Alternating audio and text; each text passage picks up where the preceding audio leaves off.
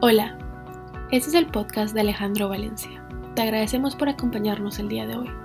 La palabra de Dios y el Espíritu Santo transformaron la vida de Alejandro y a través de este podcast espera que otras personas conozcan a Dios. Nuevamente, gracias por acompañarnos y esperamos que disfrutes la charla.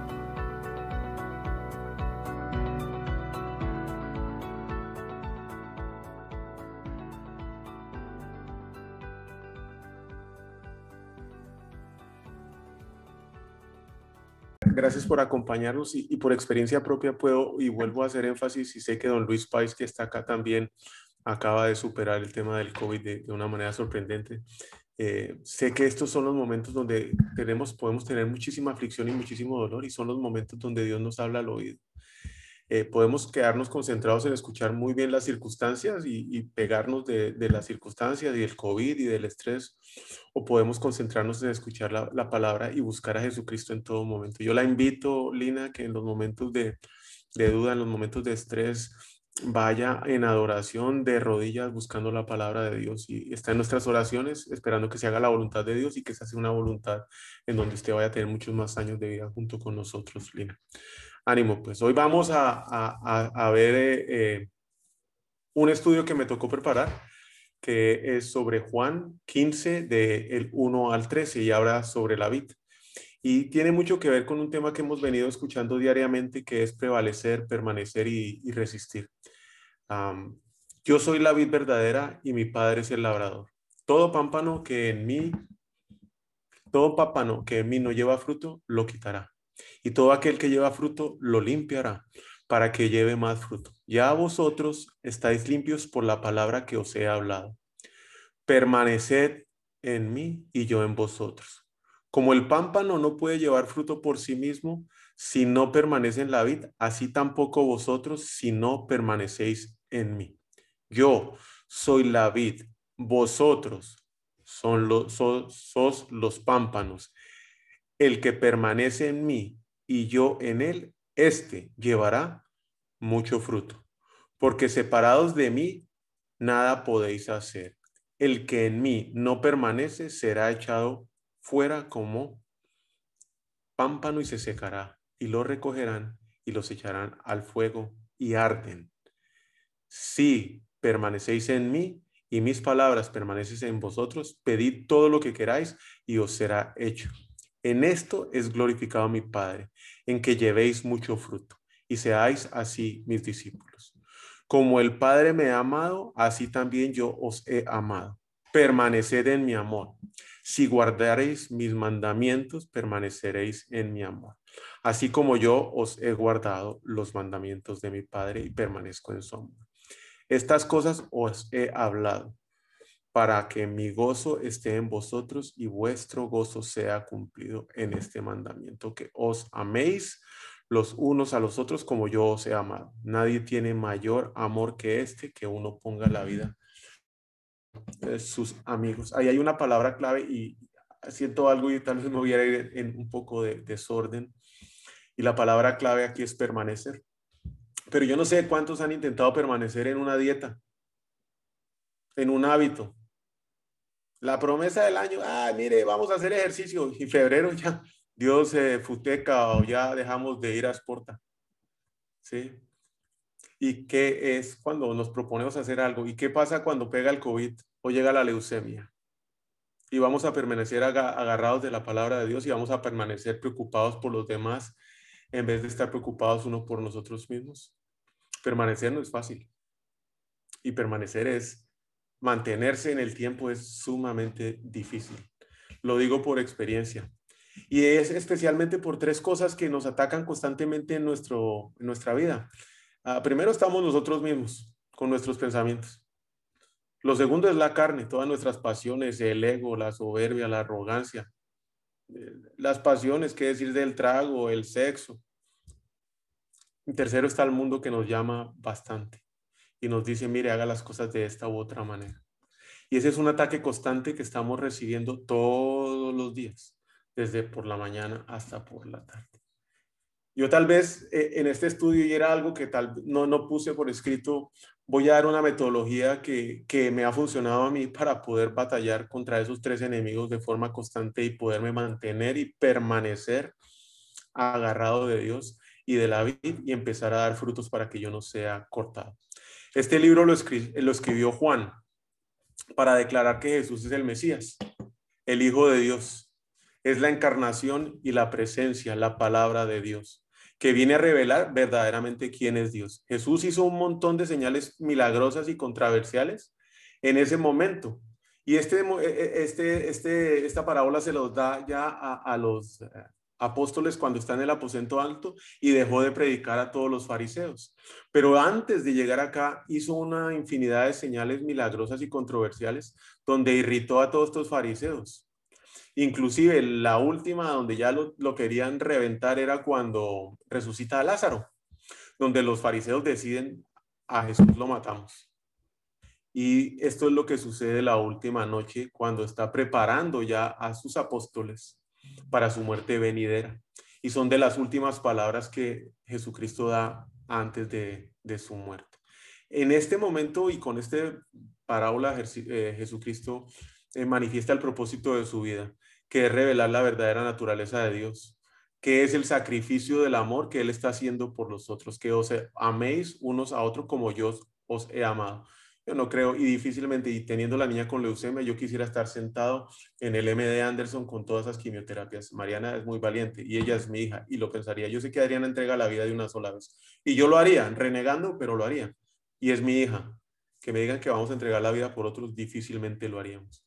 Y Dios sabía que estaba mandando a Jesucristo para morir por, por nosotros. Y se sacrificó en amor de la misma manera como lo hizo en la cruz, le lava los pies a los discípulos y les muestra a ellos que no es ninguna posición servir a los demás y estar dispuesto a hacerlo en cualquier momento. Adicionalmente les advierte que no solamente Él se va a ir y que ya no va a poder estar más con ellos, pero que les va a enviar el Espíritu Santo, conocido como el Consolador. Ya que como humano, Jesucristo no puede estar en todas partes solo puede estar en un lugar a la vez, pero el Espíritu Santo efectivamente puede estar presente en cualquier lugar y en todo momento. Y ese Espíritu Santo es una presencia personal de amor y es el amor personal de Dios con nosotros para que pueda sanar, transformar y renovar a cualquier persona que decida seguir a Jesucristo. Esto no es un cuento que me han contado, es algo que yo he experimentado y los que me conocen hace muchos años saben que efectivamente yo no manifestaba este amor y mucho menos hablaba de Dios. El Espíritu Santo es el que nos va a ayudar a prevalecer, a resistir, pero especialmente a permanecer. Y es por medio del Espíritu Santo que Dios nos empodera para llevar a cabo la misión que Él tiene, que es venir a establecer su reino aquí en la tierra. Sus discípulos, que es la tenemos aquí en esta tierra, son aquellos que permanecen en ese amor. Marca distintiva que, una marca distintiva que revela claramente quiénes son estos discípulos y es esa generosidad amorosa de amarse uno a los otros, de poner su vida por los demás en actos de amor diarios. Pero especialmente la manifestación de amor hacia Dios es la obediencia. Y esa obediencia es permanecer en el amor de Dios. Santiago 1:22, no solo escuchen mi palabra, no solo escuchen la palabra de Dios, tienen que ponerla en práctica. De, lo contrario, solamente se engañan a sí mismos. Deuteronomio 4, 1 al 2. Ahora Israel, escucha con atención los decretos y las ordenanzas que estoy a punto de enseñarte. Obedécelo para que vivas y para que puedas entrar y poseer la tierra del Señor, Dios de tus antepasados. No agregues ni quita nada a estos mandatos que te doy. Simplemente obedece. Y nosotros metiéndole remix a todas las instrucciones que Dios nos da, es que tal vez Dios se equivocó y debo hacer por este lado debo hacer por el otro. Aquí la palabra clave nuevamente es permanecer. Eh, y quiero que comprendamos de alguna manera lo que significa eh, esta palabra. Es básicamente quedarse como huésped, alojar, residir, mantener una comunión ininterrumpida, ininterrumpida. En eso es en cuanto al sentido del lugar, en cuanto al sentido del tiempo, es continuar siendo, resistir y sobrevivir. Y respecto a una condición, indica que uno permanece tal y como es, que no cambia. Permanecer se, se usa unas 118 veces en la Biblia y especialmente la utiliza el apóstol Juan. Eh, y aparece 40 veces en ese evangelio y en este versículo que, que leímos aparece más de una vez. Hoy más que nunca, en lo que estamos viendo a nivel mundial, eh, nuestra relación con Dios es vital si permanecemos en Él. Es necesaria interpretarlo en términos de una larga duración y no hablar de una permanencia de poco tiempo, lo que generalmente hacemos cuando nos embarcamos en un negocio o nos embarcamos en una dieta o nos embarcamos en un plan de, de ejercicios. Vamos a ver el primer parágrafo. Yo soy la vid verdadera y Él es mi Padre. Básicamente aquí la vid verdadera es un nombre del pacto de Dios. Yo soy. Eh, y yo soy es un nombre que se usa en siete momentos diferentes durante el mismo Evangelio de Juan. Yo soy el pan de vida. Yo soy la luz del mundo. Yo soy la puerta de las ovejas. Yo soy el buen pastor. Yo soy la resurrección. Yo soy el camino, la verdad y la vida. Y esta séptima vez que se utiliza, yo soy la vid verdadera, deja claro quién es Dios. Es mi Padre, Él es el labrador. Jesús es la vid, la auténtica fuente de vida de la que bebemos, de la que produce fruto abundante en nuestras vidas. Y el Padre, nuevamente el labrador, es aquel que está sentado en el trono, pero que a la vez es el labrador, aquel que cuida la tierra y riega y la planta con gran amor. ¿Se puede imaginarse a Dios cuidándolo a usted tiernamente mientras arranca las malas hierbas de su vida? Yo sí, porque efectivamente es algo que he podido experimentar.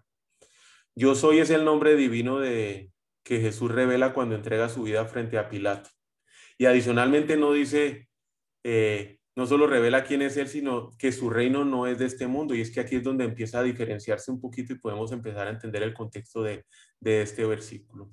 Cuando Pilato le pregunta, Jesús responde, mi reino no es de este mundo, mi reino, si mi reino fuera de este mundo, mis servidores pelearían para que yo no fuera entregado a los judíos, pero mi reino no es de aquí. Y tenemos que entender el contexto entre permanecer en la tierra y permanecer en el, en el espíritu. Todo pámpano que en mí no lleva fruto lo quitará, y todo aquel que lleva fruto lo limpiará para que lleve más fruto. Nosotros somos los pámpanos y por supuesto existe una diferencia entre el orden natural y el espiritual. Los pámpanos naturales no ejercitan, no ejercitan su propia voluntad. Nosotros sí. Nosotros podemos escoger permanecer o no. Eso lo podemos hacer, no tenemos que hacer, es un acto de, voluntad propia por parte de los discípulos. Eh, somos nosotros los responsables de permanecer, pero qué tan difícil es permanecer en un mundo donde estamos eh, contaminados por lo que nuestra cabeza dice, por lo que nuestra carne quiere hacer y por lo que el mundo nos, nos muestra por medio del acceso que tenemos a las redes sociales, Netflix y demás. Y es que el reino de Dios opera de forma completamente diferente al mundo. El reino del mundo nos dice una cosa y Jesucristo nos dice otra. El mundo nos dice, responda con una furia aguda y Jesús nos dice, responda. Tenga miedo, nos dice el mundo. Ánimo, sé fuerte, nos dice Jesucristo. Cuando tenemos duda, Dios nos dice, o Jesucristo nos dice, confíe. Angústiate, es lo que nos dice todo lo que nos está pasando, el COVID, la leucemia. Jesucristo nos dice, estése tranquilo. Yo quiero estar solo. No quiero hablar con nadie. Y Jesucristo dice, ven y sírveme. Ve a donde los demás. Sírvelos a ellos. Hago mil planes. Organizo mil estrategias. Y Jesucristo me dice, déjalos. Busco bienes materiales para satisfacer una infinidad de necesidades. Despréndete de todo, me dice Jesucristo me dice, yo necesito seguridad de la cuenta bancaria, la tarjeta de crédito. Jesucristo me dice, yo a ti no te prometo nada. Quiero vivir, quiero que mi hija viva. Jesús me dice a mí, dame tu vida. Yo creo que es muy bueno. Jesucristo me dice, no, no es suficiente. Yo quiero ser el jefe, yo quiero mandar. Y Jesucristo me dice, papaito, obedece y ve a servir. Quiero comprender. Y me dice, no, Señor, solamente cree. Yo quiero claridad. Y me sale con parábolas. Yo quiero tranquilidad. Y me dice, no, Señor, inquiétese, búsqueme. Yo quiero violencia. Y me dice, no, Señor, tenga paz. Yo quiero pelear. Y Jesucristo me dice, ¿sabe qué? Ponga la otra mejilla. Y cuando hablo de paz, me dice, no, Señor, ahora sí, pelee. Yo quiero conciliar. Y Jesús dice, no, Señor, vengo a traer fuego. Yo quiero ser grande. Espere como un niño. No se hacer Yo quiero esconderme de todos.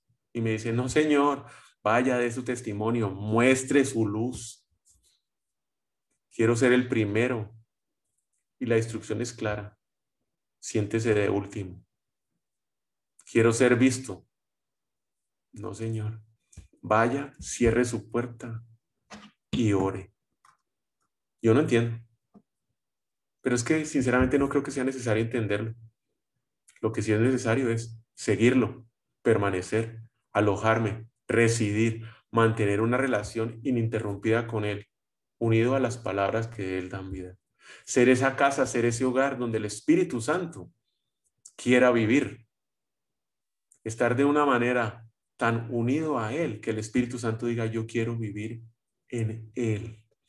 Más el fruto del Espíritu, y esto es un índice de gestión, es el amor, el gozo, la paz, la paciencia, la benignidad, la bondad, la fe, la mansedumbre, la templanza. Y contra tales cosas no hay ley, pero los que son de Cristo han crucificado la carne con sus pasiones y sus deseos. Si vivimos por el Espíritu, andemos también por el Espíritu.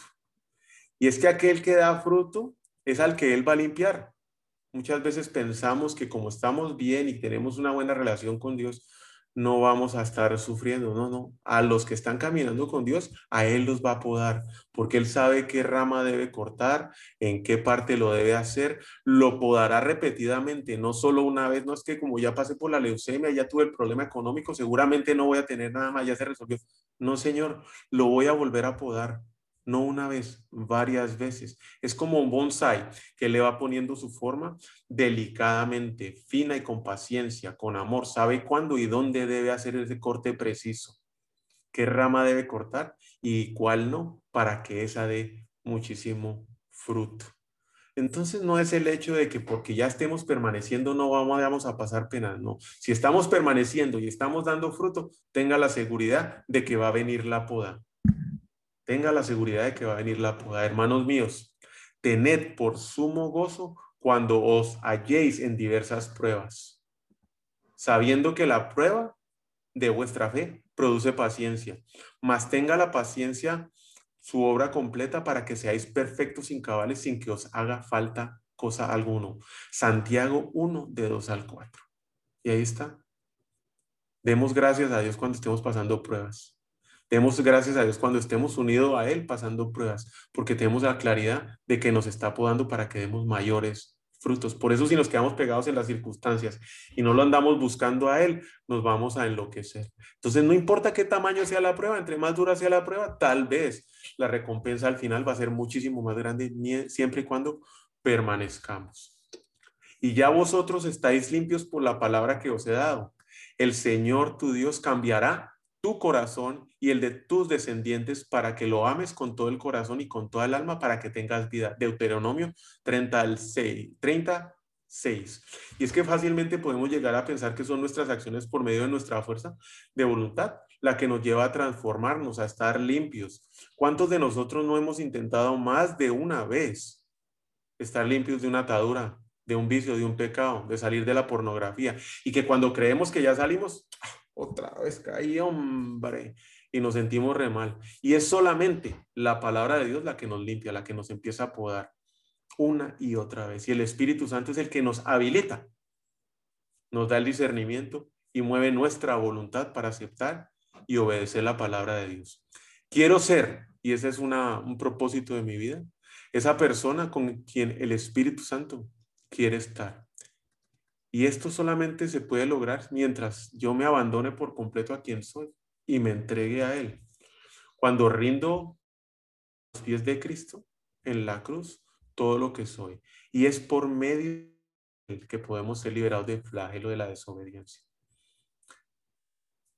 Es muy difícil hacer esta batalla en nuestras fuerzas. Y es el Espíritu Santo únicamente el que nos habilita. Ezequiel 36, 27. Os pondré el Espíritu Santo que os llevará a cumplir con mis mandatos. Sé que para muchos esto puede ser locura, que cada una de nuestras decisiones las pongamos en Dios y que esperemos en Él para que nos dé la indicación de lo que tenemos que hacer.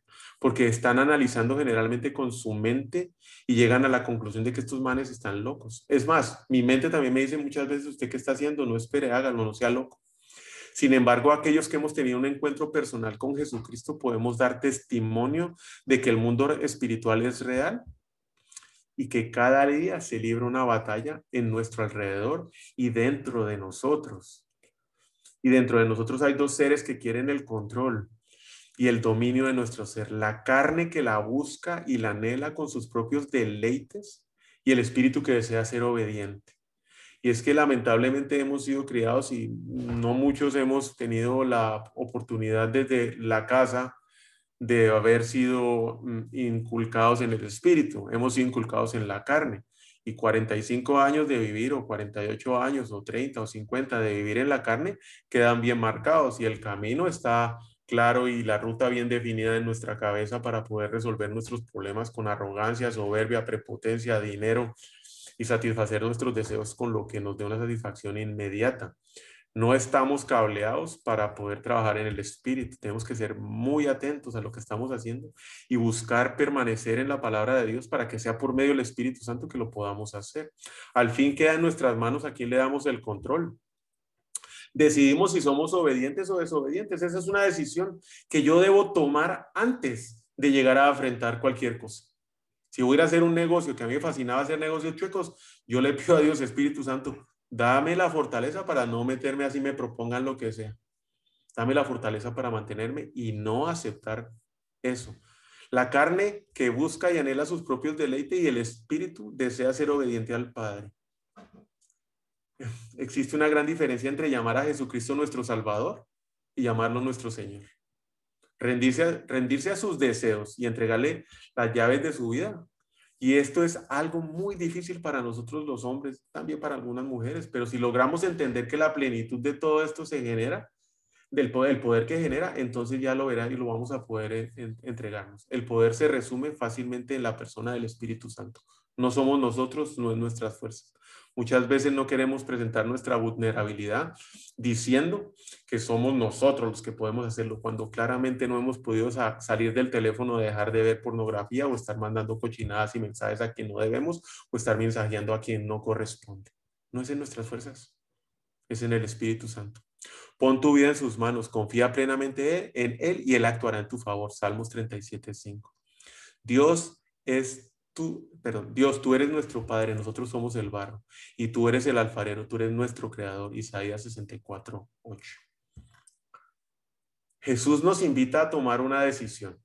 Permanece en mí y yo en vosotros. Como el pámpano se puede llevar fruto por sí mismo si no pertenece, permanece en mí, así tampoco vosotros, si no permanece, la vid no, perdón, puedo volver a permanece en mí y yo en vosotros, como el pámpano no puede llevar fruto por sí mismo si no permanece en la vida. Así tampoco vosotros si no permanecéis en mí.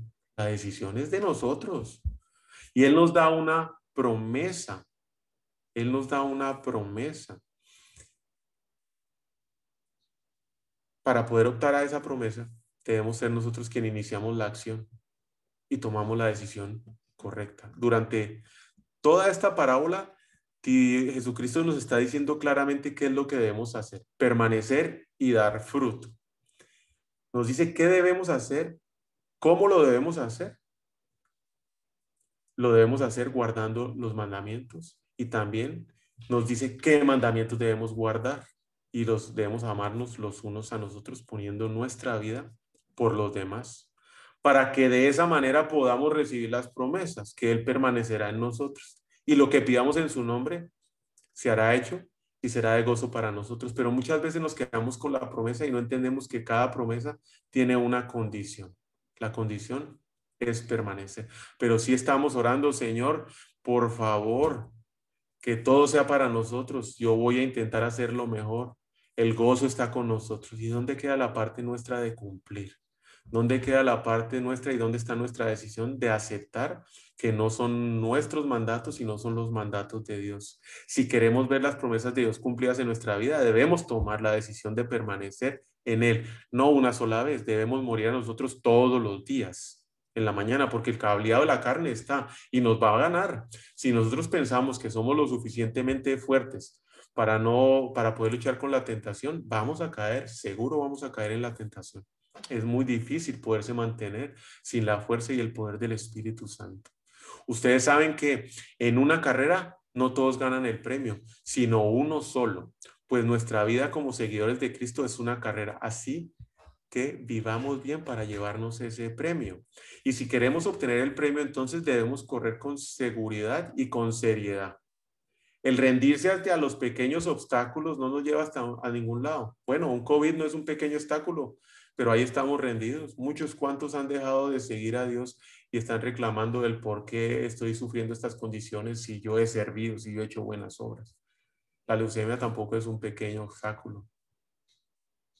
Pero puedo decir que por muy grande que sea el obstáculo, correr con seriedad, sé que me va a llevar a recibir el premio. Si permanecemos, si permanecemos y perseveramos con la mirada puesta en la meta. Si me voy a fijar mañana que tengo quimioterapia, que me toca ir a mí, llevar a la niña que nunca he ido, no voy a ni siquiera dormir. Pero es que yo no estoy mirando eso. Yo estoy mirando únicamente a Jesucristo, que es el que me sostiene, es la roca sobre la cual construyo, es al que persigo. Desafortunadamente nos damos por vencidos, siquiera haber dado el primer paso. No, eso ya no lo puedo hacer. ¿Cuántos de nosotros nos llamamos por una entrevista de trabajo porque dicen, no, eso no me lo van a dar, yo ni para qué llamo? No, esa vuelta yo no la voy a hacer, a ese cliente no voy a ir, me va a rechazar. No, a ella no la voy a invitar a salir, que sí puede ser mi mujer porque va y me dice que no. Pero ni siquiera damos el paso. Nos damos por vencido sin siquiera haber dado el primer paso. No nos cansemos de hacer el bien porque a su debido tiempo segaremos la cosecha. Si no nos rendimos. Gálatas 6.9. Mientras algunas promesas de Dios son incondicionales, muchas de ellas proveen una condición clara, la cual debemos cumplir. Entonces, ¿cuál es mi decisión? En mi caso particular es permanecer y mantenerme en la carrera. Debo obedecer y para poder obedecer debo morir a mí mismo y aceptar que es el Espíritu Santo el que me controla. Saber algo en la cabeza es una cosa, sentirla en el corazón es otra muy diferente. Y pienso que muchos cristianos estamos tratando de ser felices sin tener que sentir la presencia de Dios en nuestras vidas. Es como tratar de tener un día de sol, un día brillante sin sol. Una cosa es hacer su hogar y otra muy diferente es que usted viva en ese hogar todos los días de su vida. ¿Cuántos de nosotros llegamos a la casa y solo seguimos conectados en el teléfono? Mejor ejemplo que ese no le puedo dar. ¿O cuántos de nosotros estamos en la cama con la señora viendo televisión o intentando platicar y pegados al WhatsApp? Eso es un hogar. Vivir en él es otra cosa. Creemos que permanecemos en, Jesucristo. Ponemos nuestra vida eh, espiritual en un presupuesto. Si yo hago esto, ¿qué voy a recibir? Pero efectivamente no invertimos nada en Dios. No invertimos nada que no podamos justificarlo en las columnas de nuestro presupuesto. ¿Y qué gano yo con esto? Qué manera tan barata de vivir y muchos estamos así. Sin embargo, aunque digamos que y duro suene, en esas andamos, lo hacemos. Como, como cristianos oramos y sentimos y sabemos que nuestras oraciones muchas veces no pasan del techo. ¿A cuántos no nos habrán pasado esos? No estamos dispuestos a soltar lo que nos ata, a confesarlo y arrepentirnos de ese pecado. Te entrego este cuarto pero no te entrego mi closet, no te entrego el cajón de mi mesa de noche, no te entrego mi celular, no te entrego ese contacto de WhatsApp, no te entrego ese grupo de Instagram, no te entrego este grupo de amigos con los que salgo a chupar. Y creyendo que vamos a la iglesia los domingos dos horas, que servimos en un ministerio, que leemos un versículo al día, que leemos el versículo del día, no, tremenda obra. Y lo posteamos en las redes sociales, no, yo ya hice la hora del día, ya compartí la palabra de Dios. ¿Permanecemos? No. Eso no es permanecer. Eso es estar sentado al lado de Jesucristo. Eso no es estar sentado con Jesucristo. Y son dos cosas muy, muy, muy diferentes. Permanecer en la presencia de Dios no es estar sentado al lado. Y existe una gran diferencia entre ser un cristiano creyente y ser un discípulo de Jesucristo ya que ser un discípulo implica un compromiso total para vivir una vida convertida y entregada completamente a Dios. Dios no quiere únicamente creyentes, hay un montón de esos.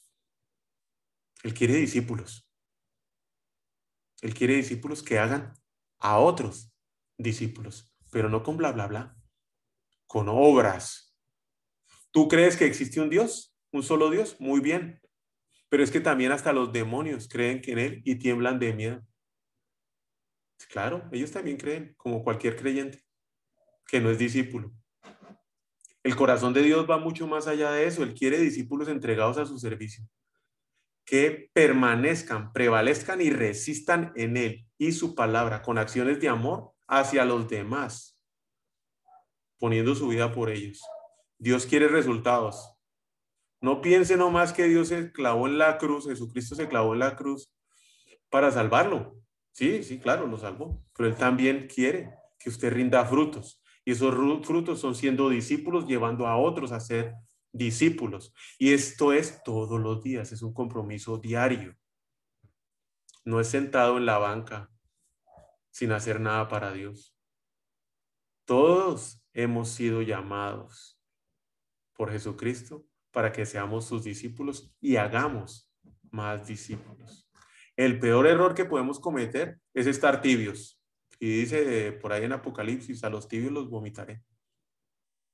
Porque podemos cometer ese error de creer que estamos permaneciendo en Dios, dando frutos, cuando efectivamente no los damos.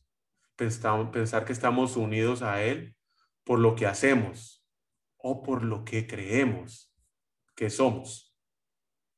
Y ahí es cuando seremos cortados, no podados y echados al fuego.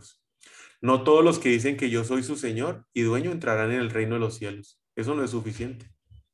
Antes que nada, deben obedecer los mandamientos de mi Padre que está en el cielo. Pero yo les diré, apártese de mí, gente malvada, yo no tengo nada que ver con ustedes.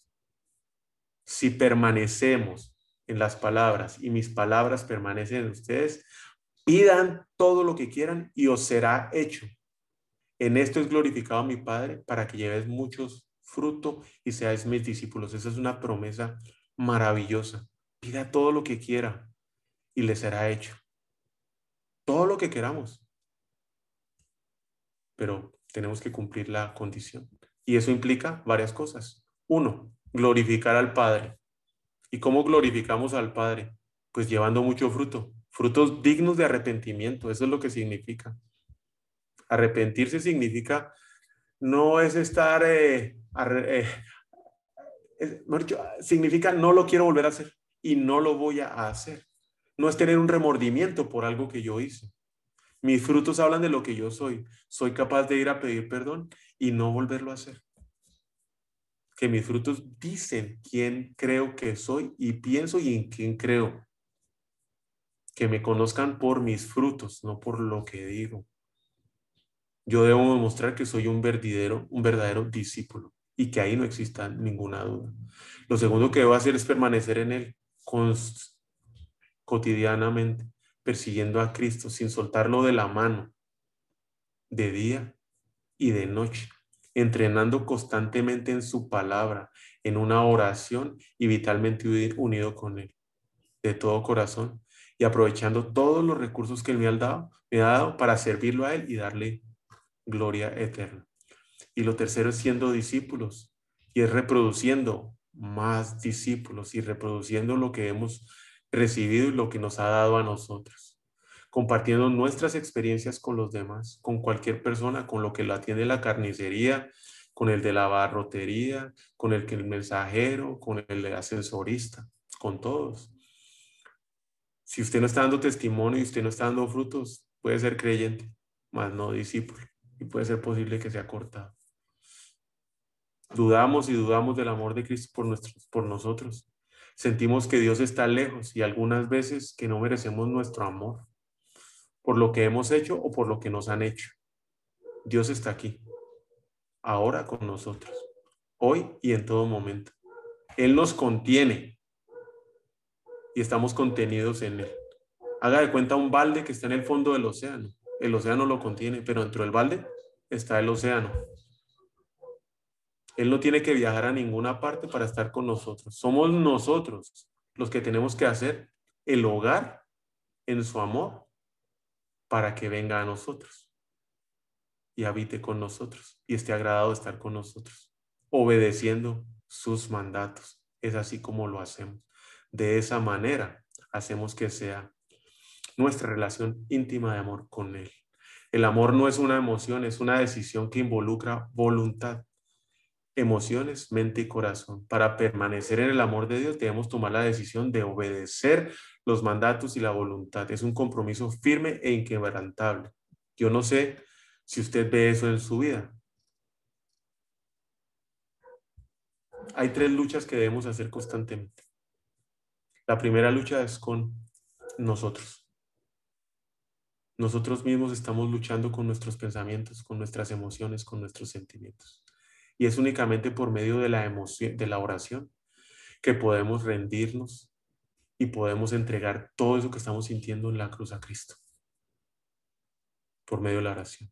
Lo otro es una lucha constante con la carne, con las tentaciones, con la soberbia y con los placeres. Y es por medio de la adoración.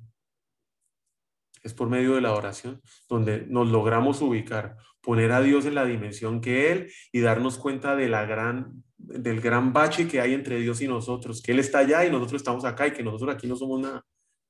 Que Él es omnipotente, omnipresente y completamente poderoso el alfa y el omega, el creador de todo. Y nosotros vivimos en un mundito, pero así de chiquito creyendo que tenemos algo de control y efectivamente no controlamos ni nuestra propia lengua. Y es por medio de la adoración, es por medio de eh, ponernos de rodillas y reconocer quién es Él y quiénes somos nosotros, que en ese momento nosotros podemos morir a todos los deseos y Él empieza a habitar con nosotros. Y lo tercero es que tenemos que morir al mundo y podemos concentrar horas y horas y horas viendo Netflix, Twitter, Instagram o Facebook o 15 minutos en la palabra de Dios. Y si usted en la mañana se levanta y dedica, se dedica a matarse usted mismo, a morir a usted con cinco minutos de oración, a matar su carne con cinco minutos de adoración, y a matar al mundo y que no tenga esa penetración en usted con cinco minutos de palabra, con esos 15 minutos diarios. Y si lo repite en la noche, mucho mejor, va a poder permanecer en Dios, para poder guardar sus mandamientos y recibir la promesa que Él nos ha dado.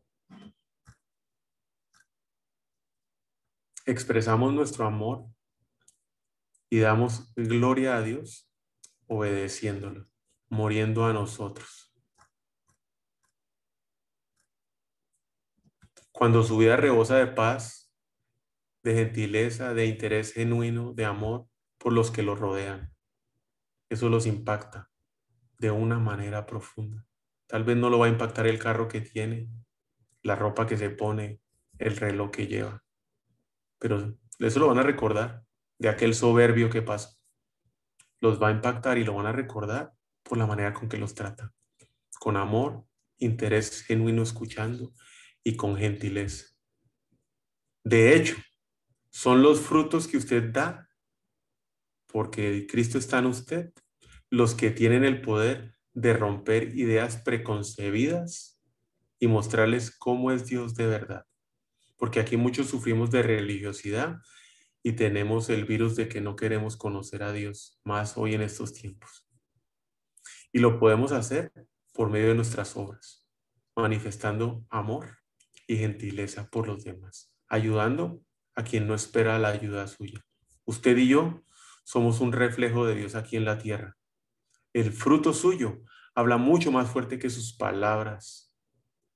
Pero porque el fruto y sus acciones en no debe dejar de hablar, tiene que seguir hablando, llevando el testimonio de lo que Dios ha hecho en su vida.